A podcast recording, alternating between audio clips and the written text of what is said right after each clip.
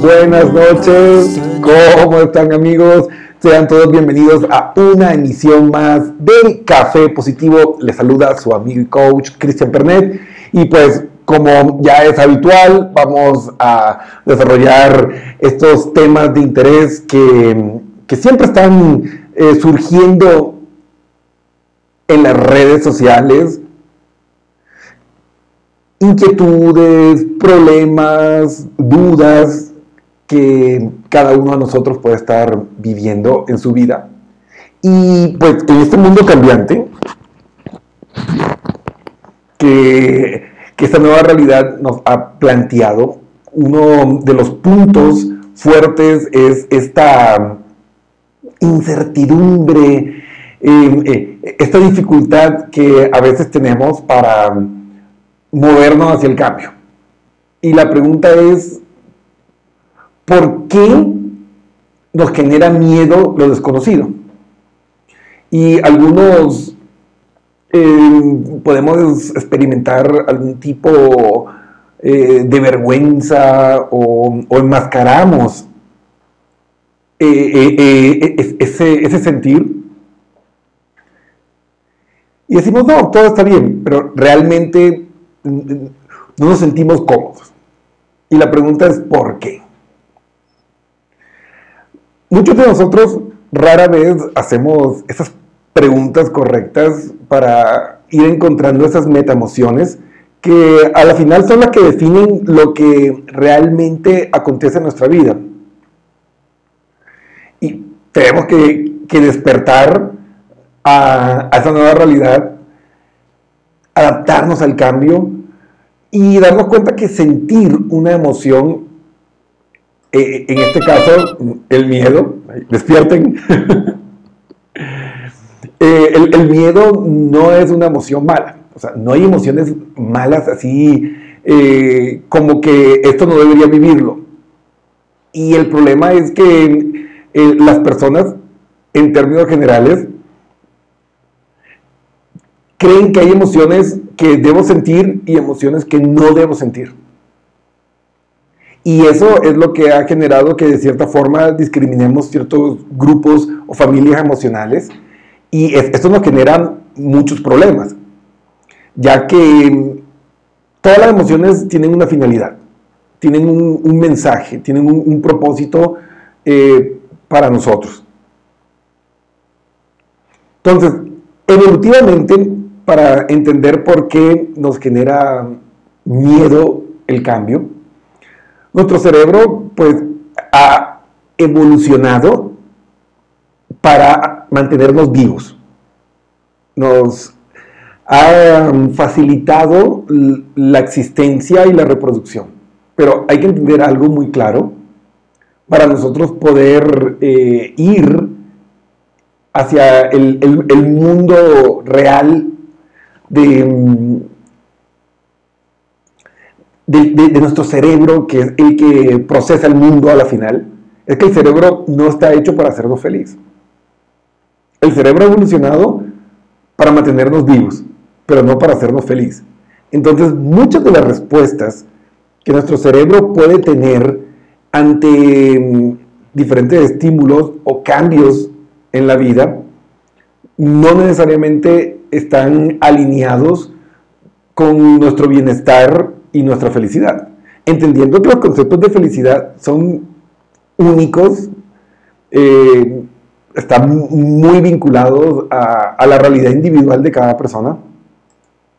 Entonces, eh, no es algo que, tú puedas decir, ah, eh, hay una fórmula para la felicidad universal. No, no existe eso. Es algo que prácticamente existe una definición de, felicidad o de éxito como existen personas en, el mundo. Entonces, el cerebro, en su proceso evolutivo, ha ido buscando la forma de ayudarnos a economizar energía, tanto cognitivas como físicas, y para hacer eh, eh, esa analogía entre entre lo que el cerebro hace en nuestra vida y cómo se comporta también nuestro cuerpo en el día a día, pues tenemos eh, el ejemplo del gimnasio. Tú vas al gimnasio y el primer día estás ahí dándole, machacándote las pesas y te duele el cuerpo brutalmente al día siguiente, literalmente te toca enjabonar la pared así para lavarte la espalda porque no puedes mover el cuerpo. La miocina eh, está completamente degradada eh, en, en, los músculos y literalmente vivimos algo muy similar al rigor mortis. Entonces, uno dice, no, qué dolor tan feo, esto está horrible, pero luego de unas semanas y unos meses algo sucede. Y es que e, e, ese estímulo o esos ejercicios que hacías y que te reventaban y, que te hacían doler todo el cuerpo, ya no lo hacen. Y la pregunta es, ¿por qué? ¿Por qué sucede esto? ¿Por qué llegamos a esa adaptación que ya un estímulo que antes era súper fuerte, después ya no lo es? Y la respuesta radica en la adaptación. Nuestro cerebro automatiza los procesos, nuestro cerebro em, va hacia la eficiencia y la eficiencia tiende a la economía. Entonces, tus músculos se adaptan y si tú no cambias, es decir, si no pones más peso, más estímulo, pues sencillamente el proceso anabólico, es decir, el de crecimiento de las fibras musculares se detiene. A nivel fisiológico, eso es extraordinario porque nos ayuda a adaptarnos a diferentes entornos y a realidades cambiantes. Pero a nivel cerebral nos juega en contra, porque llegamos a un entorno, a una realidad emocional y psicológica, y el cerebro comienza a automatizarla. Y, ocurre eh, con los estímulos emocionales eh, y cognitivos ocurre exactamente lo mismo que con nuestros músculos. Entonces, esa relación que al principio parecía emocionante, llena de pasión y creías que nunca iba a cambiar, pues con el tiempo comienza a hacerse rutinaria. Y eso que nosotros llamamos rutina es ese efecto del cerebro que nos comienza a jugar en contra. Se comienza a adaptar y comienza a automatizar las conductas. Y, y vamos en piloto automático. De hecho, no es una exageración, hay estudios que indican que nosotros pasamos en piloto automático cerca del 90% del tiempo. Y eso genera fenómenos tan extraños como que tu pareja hace un cambio de look y tú no te das cuenta. Y se han preguntado por qué pasa eso, que es como un tipo de ceguera, eh, que no ves lo que cambió en la persona y la respuesta puede ser un poco perturbadora para muchos. El cerebro, en la búsqueda de la economía, crea una versión virtual tuya. Genera esa versión virtual y tú no estás viendo realmente a tu pareja todos los días. Estás viendo a esa imagen virtual que tu cerebro creó porque es más económico ver a la vieja versión que estar analizando y escaneando a la persona todos los días. Entonces, vemos en piloto automático el, ser virtual que está en nuestra mente y no vemos el real. Y por eso no nos damos cuenta que se tiñó el cabello, o que se hizo un nuevo corte, o cualquier otra cosa eh, que haya cambiado en, su forma de ser. Esto, pues, también eh, nos juega en contra cuando la vida demanda que hagamos cambios. Cambia el terreno de juego, eh, las políticas de trabajo, la forma en que tenemos que trabajar y nos resistimos al cambio, porque nuestro cerebro lo que piensa es, uy, no, toca cambiar, toca poner atención, toca generar nuevas redes, nuevas conexiones, uy, no, qué pereza. Y la resistencia al cambio es eso, la búsqueda de la economía. Pero esa búsqueda de la economía cerebral puede ser muy dañina para el desarrollo de nuestra vida eh, adaptativa. Por eso siempre hay que preguntarnos, tenemos resistencia al cambio, llámese una mala relación de pareja, eh, llámese unas condiciones negativas en el trabajo, eh, el estado de salud tal vez dañado y no queremos hacer ejercicio, no queremos cuidar nuestra alimentación, aunque no estamos felices con esa persona, seguimos ahí, aunque el trabajo nos amarga, seguimos ahí y la pregunta que tenemos que hacernos es, ok, ¿cómo me veo de aquí a cinco años? Si no cambiara absolutamente nada de mi vida y todo siguiera igual. Y ser honestos, si el resultado que ves, si esa persona y esa realidad que se proyecta te hace realmente pleno y feliz. Y enfocarte en las sensaciones. Yo les invito. Imagínense que su vida siguiera exactamente igual y que nada cambiara, ¿cómo se verían de aquí a un año, de aquí a cinco años? ¿Les gustaría ese resultado? Si te gusta, perfecto. Sigue haciendo las cosas como lo estás haciendo hasta ahora. Hay un dicho que dice, si algo funciona, ¿para qué cambiar? Pero la pregunta es, ¿y qué pasa cuando las cosas ya dejan de funcionar? Y viene otra pregunta de impacto.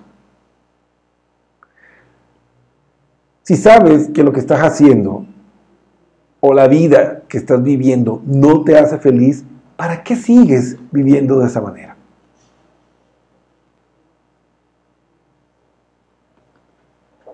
Entonces, tómense unos minutos para reflexionar sobre ello. Y esta semana he visto muchos casos que tienen que ver con esa resistencia al, cambio y el miedo que nos genera, el miedo a lo desconocido.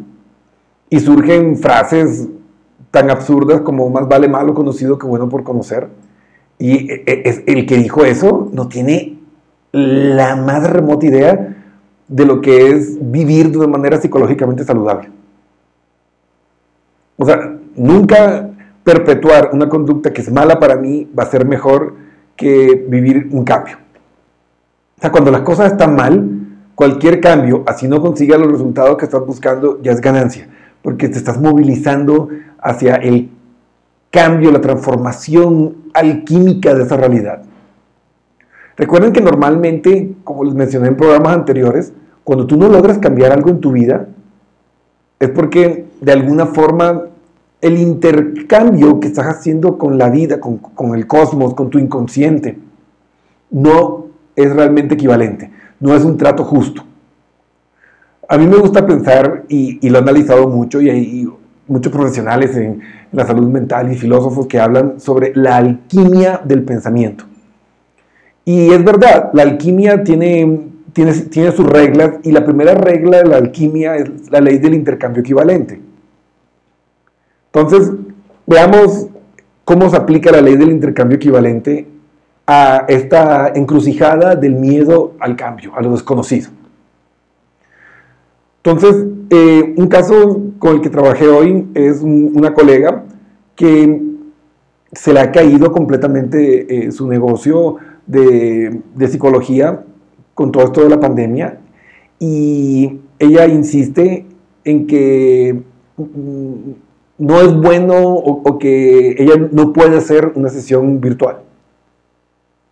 Y se ha cerrado en eso, se ha cerrado en eso y no está haciendo nada. Eh, le ha tocado improvisar eh, para mejorar sus ingresos en medio de todo esto, eh, en la parte de la culinaria, haciendo comida y todo eso. Y aunque le da para solventar los gastos mínimos, no la hace feliz, está completamente amargada pero se sigue resistiendo. Entonces, la pregunta que, se le planteó era, ok, lo que estás haciendo ahora no te hace feliz. ¿Qué te hace pensar que no puedes hacer una buena terapia online? Y dice, no, es que yo soy de la vieja escuela y a mí eh, la tecnología realmente me molesta, eh, yo ni siquiera eh, puedo utilizar bien WhatsApp, menos armarme un escenario virtual así como el que tú tienes, por ejemplo, me decía. Y yo, ok, entonces, ¿cuál realmente es el problema? O sea, ¿cómo sabes que eso que vas a hacer no va a ser bueno para ti? Si no lo has hecho. Y ahí encontramos el miedo a lo desconocido. No, pero imagínate, ¿y si me va mal? Eh, yo siempre le devuelvo la pelota. ¿Y si te va bien? Y en estas situaciones eh, aparecen estados eh, psicológicos extraños que a veces son muy tóxicos para nosotros. Como por ejemplo, muchas veces nosotros planteamos un problema y nos damos la respuesta. Entonces, es curioso porque ella decía, no, es que yo no puedo hacer una, sesión psicológica online y ponte que me va mal. ¿Qué va a decir la gente? No, eso va a acabar completamente eh, conmigo. Y yo, ok, ¿cuántos clientes te lo han dicho? No, dice, no, ninguno, porque no he hecho ninguna sesión. Y yo, ¿cómo sabes que va a salir mal? Entonces, ahí vemos esos pensamientos fatalistas y ese pensamiento irracional que nos limita a vivir el cambio. O sea, ese miedo a lo desconocido que es natural, porque por miles de años, cuando vivíamos como seres primitivos, eh, el oscuro en la noche, esa oscuridad o, los senderos que, tú no conocías, claro que podían eh, representar una situación de vida o muerte, ¿no? Porque normalmente los depredadores atacan en la noche. Entonces, este es un miedo ancestral que está metido en nuestro ADN y que se sigue reflejando ahorita. ¿Se han preguntado por qué los niños e incluso muchos adultos le tienen miedo a la oscuridad o, a los monstruos debajo de la cama o del closet? ¿Y, por qué no hay bronca en el día? O sea, ¿por qué no le tienes miedo al, monstruo del mediodía o, al monstruo de las 4 de la tarde? Entonces, si se dan cuenta, eh, todos esos miedos son respuestas primitivas que están en nuestro cerebro a lo desconocido, porque eh, dense cuenta cuáles son esos miedos ancestrales de los niños, el lobo feroz o el monstruo esas cosas, que eran, los lobos fueron grandes depredadores del ser humano en la antigüedad. Entonces, eh, si usted le pregunta a un niño, nunca te va a decir, ah, no, es que tengo miedo a, que me, salga el gatito de debajo de la cama o que me salga eh, un ornitorrinco. No, siempre va a ser un depredador. Y analícenlo, ¿no? El miedo siempre es el depredador.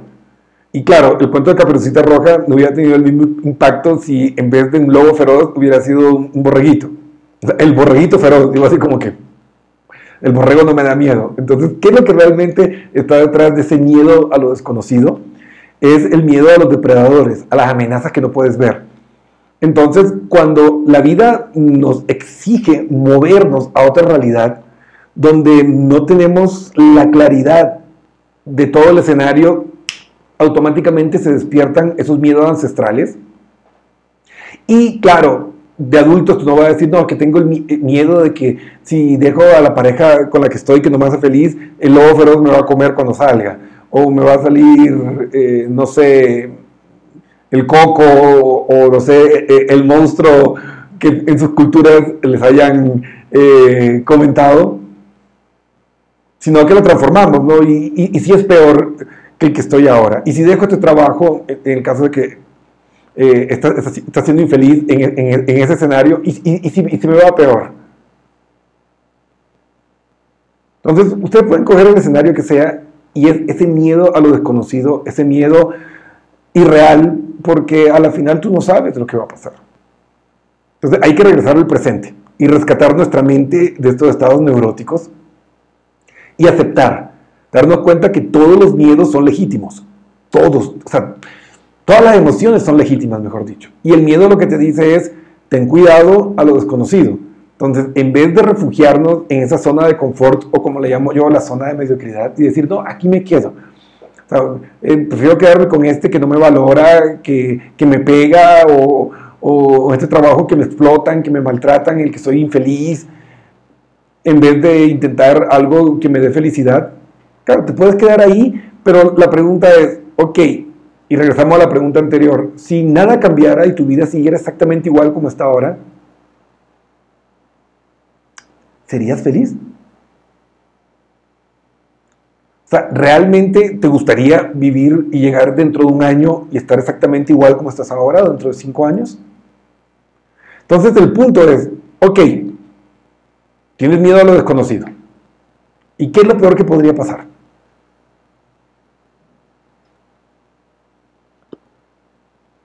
O sea, si tú aprendes las lecciones del presente, a donde te muevas vas a tener una ventaja. Porque, ok, estuve con un hombre o con una mujer maltratadoras. Entonces, ¿qué es lo que no te gusta de la relación? Ah, no me gusta que me maltraten. Ok. En el caso de, mi colega, no, Cristian, estoy completamente amargada con esta actividad porque a mí lo que me gusta es mi práctica profesional como psicóloga. Y yo, ok, entonces hagamos algo. Ya no eres feliz, o sea, estás completamente amargada en, tu emprendimiento como eh, cocinera y, haciendo comida. no es lo que quieres. Y no quiere decir que tenga algo de malo, sino a ti no te hace feliz. ¿Qué es lo peor que podría pasar? Entonces ahí viene el desafío. ¿Qué te parece si nos lanzamos y tomamos las experiencias del pasado y dejamos que el presente nos hable? O sea, lánzate a las sesiones online y si los clientes se quejan y dicen, no, pues está un asco, no me sirvió de nada, entonces ahí nos sentamos y comenzamos a analizar qué puedes hacer o cómo puedes mejorarlo. Ahora, aplicamos la ley de Murphy. Espera lo mejor, pero prepárate para lo peor, que a mí me ha funcionado muy bien. Entonces, una vez que ya esperamos lo mejor y dejamos el drama y la neurosis y el, pensamiento fatalista y todo eso, y nos armamos de valor y así está con miedo nos lanzamos a vivir, piensa, ¿qué es lo peor que te podría pasar? No, que se me cuelgue el internet en, media sesión. Ok, entonces, ¿qué puedes hacer al respecto? Ah, no, que yo tengo el, plan de internet más barato. Entonces, ¿crees que si te cambiaras a un plan de fibra óptica, eh, ¿Podrías solucionar eso? Ah, sí, ok, hazlo. No, y, si, no me escuchan bien, ok, ¿tienes un buen micrófono? No, no tengo. Entonces, ¿crees que si compraras un buen micrófono, em, podrías hablar con confianza y saber que el sonido va a estar bien? Entonces, a lo que voy es, espera lo mejor, pero prepárate para lo peor, haz un plan de contingencia. Y después que ya tú visualices, sin fatalismo, lo peor que podría pasar, hazte responsable de lo que estás sintiendo. Yo tengo miedo, yo tengo miedo de que vaya a pasar esto. No quiere decir que lo vas a traer porque si no funciona la vida, o si no todo el mundo ya se hubiera ganado la lotería. Pero entramos al siguiente punto, ¿qué estoy haciendo al respecto? O sea, si esto es lo que temo, y esto es lo que yo quiero evitar que llegue a mi vida, entonces, ¿qué estoy haciendo al respecto? Y ahí es cuando nos hacemos responsables de nuestro destino. O sea, lo hacemos nuestro. Y si ustedes analizan eh, eh, estos escenarios que, se han visto de la, persona que no está feliz en su relación de pareja, de la persona que no está feliz con su trabajo, de la persona que no está feliz con su, con, con su salud, y tú les preguntas, ok, ¿estás cuidando tu alimentación? ¿Estás haciendo ejercicio? No. Sigo comiendo lo mismo, sigo sedentario. Eh, ¿Has hablado con tu pareja? ¿Has buscado ayuda psicológica? ¿Le has puesto límites? No. Eh, ¿Has buscado un nuevo trabajo? ¿Has visto nuevas alternativas? No. Entonces, si nos damos cuenta, los problemas que tenemos se perpetúan por nuestra falta de acción. O sea, realmente no, no nos hacemos responsables de lo que sí podemos hacer. Entonces, el miedo a lo desconocido es por un lado, la trampa del cerebro que trata de evitar que algo atente con nuestra seguridad y el conflicto que se da con la realidad psicológica de que no siempre lo más seguro es lo que te hace más feliz. Y a veces hay que arriesgar un huevo para ganarse una gallina. Y, sobre todo, si ya no estás bien, o sea, si, si tu presente no está bien, entonces, ¿a qué temes? Lo que digo, si ya estás jodido, ¿qué es lo peor que puede pasar? O sea, una raya más al tigre, pero por lo menos te puede quedar la satisfacción de que lo intentaste, o sea, me lancé. Y eso ya te puede hacer sentir orgulloso. Que no es lo mismo vos quedarte sentado ahí en el fracaso a decir, ok, lo intenté, fallé, voy a tomarlo de aprendizaje y lo seguiré intentando. Y es imposible que si tú aplicas cambios, por pequeños que seas, no tengas cambios y transformaciones en tu vida. no existe nunca el mismo escenario. Eso no es que siempre me pasa lo mismo, no. pueden ser escenarios similares porque tú, yo, seguimos haciendo lo mismo y seguimos nutriendo ese bucle. Pero la realidad y la verdad de todo eso eh, va más por el lado de, que nosotros tenemos que asumir y ponernos en acción en lo que sí podemos hacer. Y cuando nos hacemos responsables y comenzamos a generar acciones, nuestra vida tiene que cambiar. Y recuerda que no hacer nada también es una acción. Yo que puede, puede sonar contradictorio.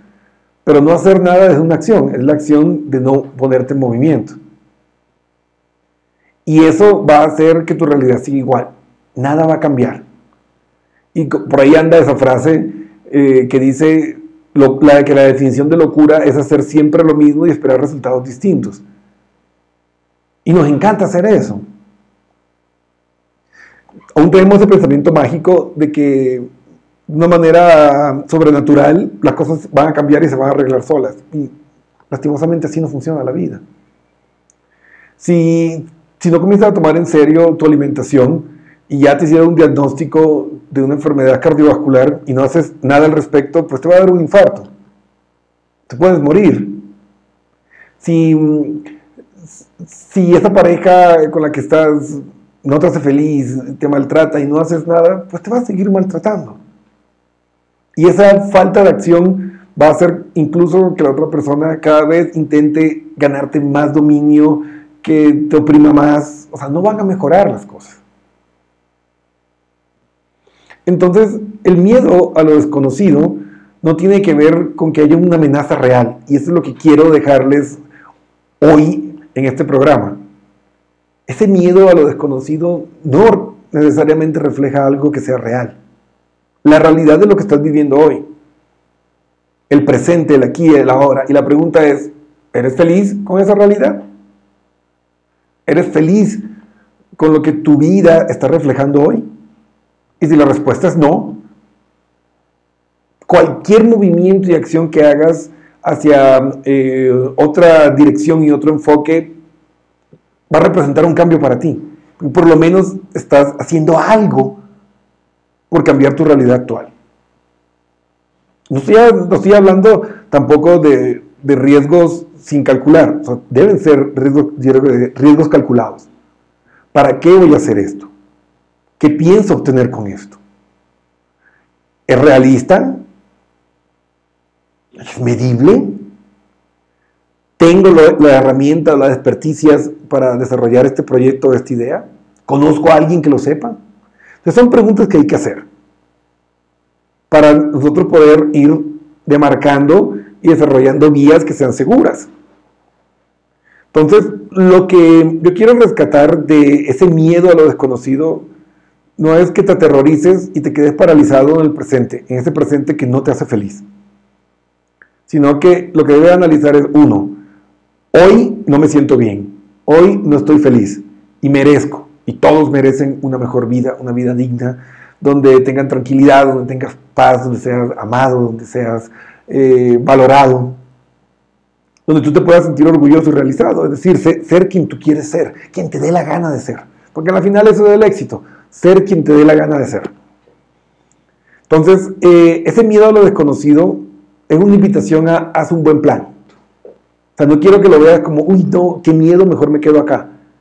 Sino, ok, no conozco el escenario que está allá o no puedo ver todo el escenario, haz un plan de contingencia, haz un buen plan. Prepárate para lo peor, pero avanza.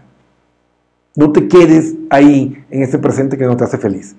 Porque, recuerda, somos responsables de la vida que tenemos. Nos guste o no, somos responsables de la vida que tenemos para bien o para mal. Y tanto ustedes como yo tenemos la vida que nos merecemos por lo que hemos hecho o por lo que hemos dejado de hacer. Entonces, si queremos que nuestra vida se transforme en algo mejor, yo me tengo que transformar y yo debo ponerme en acción. Nadie más. Ya dejen de culpar al destino, al COVID, a los gobiernos, a mi papá, a mi mamá, a la universidad, a los profes. No. Asume tu responsabilidad. Haz un plan y ponte en acción. Y como les sé molestar eh, a, mis alumnos en los talleres, el primer paso y la fórmula para el éxito es el modelo MTT. Se quedan así, MTT. Sí, mueve tu trasero, es decir, levántate de donde estás ahí sentado en zona de confort y muévete. Muévete hacia otra realidad. Siéntate y reflexiona qué aprendizajes me deja esta experiencia que estoy viviendo. ¿Por qué no puedo ser feliz en la realidad que tengo ahora para que puedas moverte hacia lo opuesto?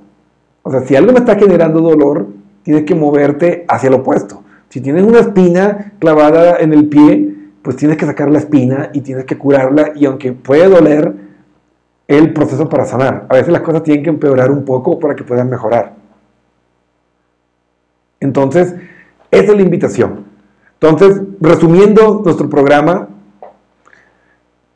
el miedo a lo desconocido es una respuesta primitiva, evolutiva, que busca protegernos de amenazas y depredadores que no podíamos ver en la antigüedad y que hoy pueden representar situaciones en las que no tenemos control.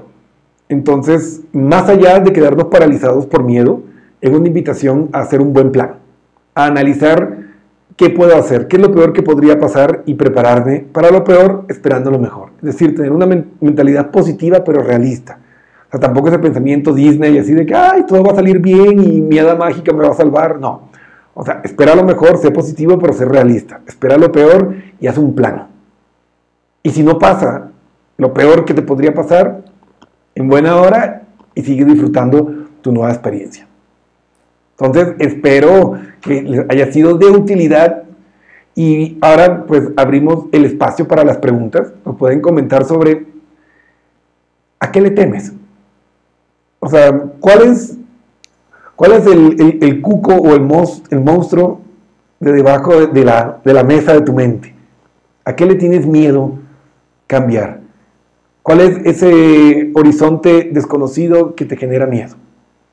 Entonces, recuerden amigos que pueden hacernos las preguntas directamente eh, en nuestro chat de la transmisión en vivo o pueden escribir al WhatsApp 095 87 84 44 9 o pueden poner el más 593 para los que nos contactan desde fuera del Ecuador.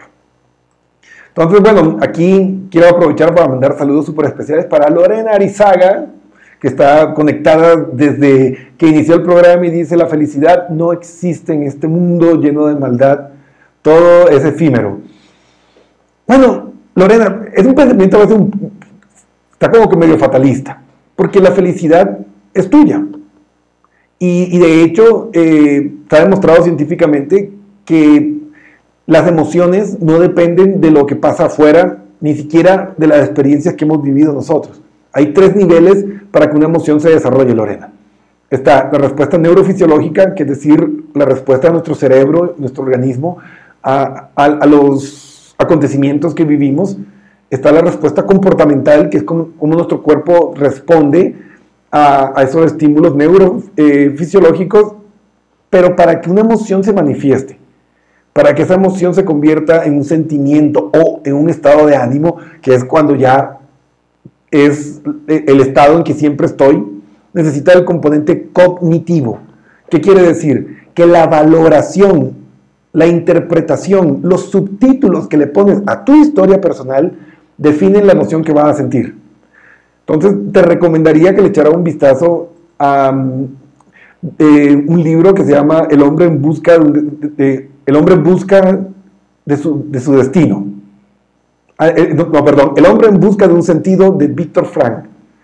Él, él, fue un médico que le tocó vivir en los campos de concentración en la Segunda Guerra Mundial y él aprendió a transformar las experiencias negativas en positivas y pudo eh, sobrevivir a todo este acontecimiento y es de los padres de la psicología positivista, donde él nos muestra a través de toda esa historia y esa narrativa que, él tiene y esa experiencia que estoy seguro que ninguno de nosotros está viviendo un escenario peor que una persona en un campo de concentración nazi.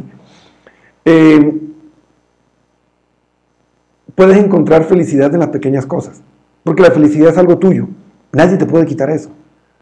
Dependiendo de esa valoración cognitiva que tú hagas de los acontecimientos, puedes convertir del cielo un infierno o del infierno un paraíso. Y por eso que yo estoy seguro que muchos de ustedes conocen personas que lo tienen todo y están amargadas. Y uno dice, ah, pero ¿cómo se puede amargar si lo tiene todo? Porque hacen de su cielo un infierno por la valoración que están haciendo de sus experiencias. Y personas que pueden estar viviendo situaciones que nosotros diríamos, pero uy, no, qué terrible, y tú los ves felices. Entonces la felicidad no depende de lo que nos pasa, ni de lo que hemos vivido, depende de lo que hacemos con nuestras experiencias. Entonces, Lorena, te invito hacer una revaloración de las experiencias. Te invito a vivir el ejercicio de la gratitud. De todos los días comenzar a dar gracias por, por tus brazos, por tus piernas, por tus ojos, por cualquier cosa que tengas, porque el hecho de estar vivos es un milagro tan grande que el simple hecho de despertar cada mañana debería ser de por sí un motivo de fiesta. Entonces, quiero mandar también eh, un saludo, y espero Lorena que te eh, haya servido este consejo, para mi querida tía Nilva Pernet, que está conectada desde Barranquilla, Colombia. Un abrazo gigante, tía, gracias por estar ahí conectada. Es lindo cuando la familia te apoya en todos estos procesos. Eh, Lorena, aquí también nos manda otro, otro mensaje, dice la verdad de nada sirve vivir lleno de mentiras. Oh, claro que no.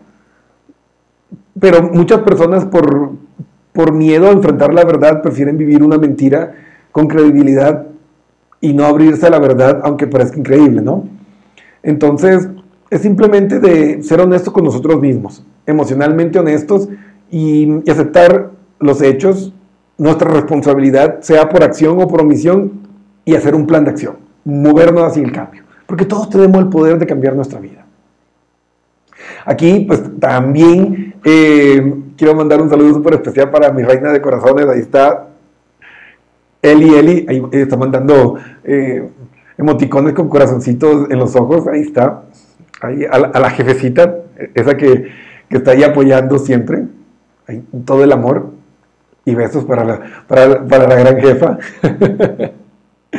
También quiero mandar un saludo para Vilma Ordóñez, que está conectada, y mi querido amigo José Galarza, que está ahí en la sintonía del Café Positivo, también a Matus Loaiza, que está conectada, José Patiño, Alexandra Caldas, eh, Alexander Hash, que manda un saludo. Saludo, Alexander, qué gusto verte de nuevo en la sintonía.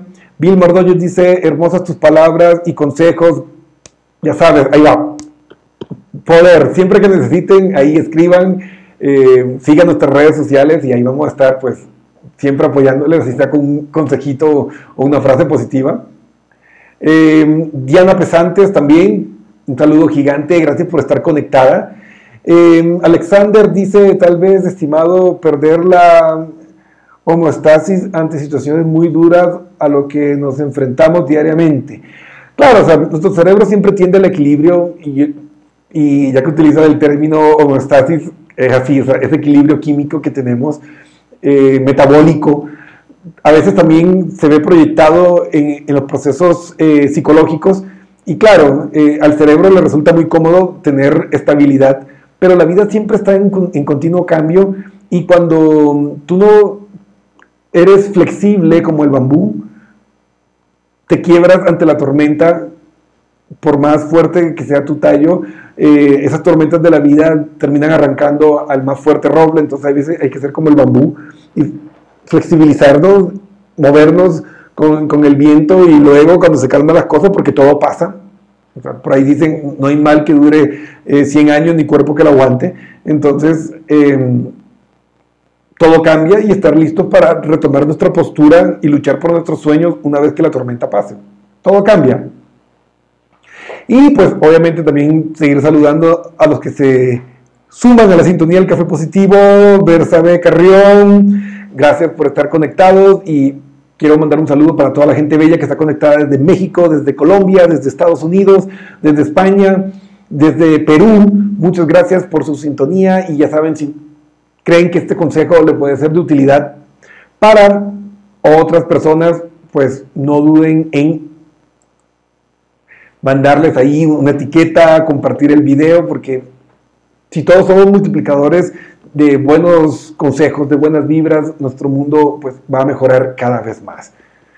Eh, a ver, aquí tengo un mensaje en WhatsApp, me dice Cristian, eh, a mí me, ha pasado, he estado trancado de una relación de pareja eh, que es muy negativa para mí ya por siete años y sí he tenido miedo de cambiar y empeorar mi situación.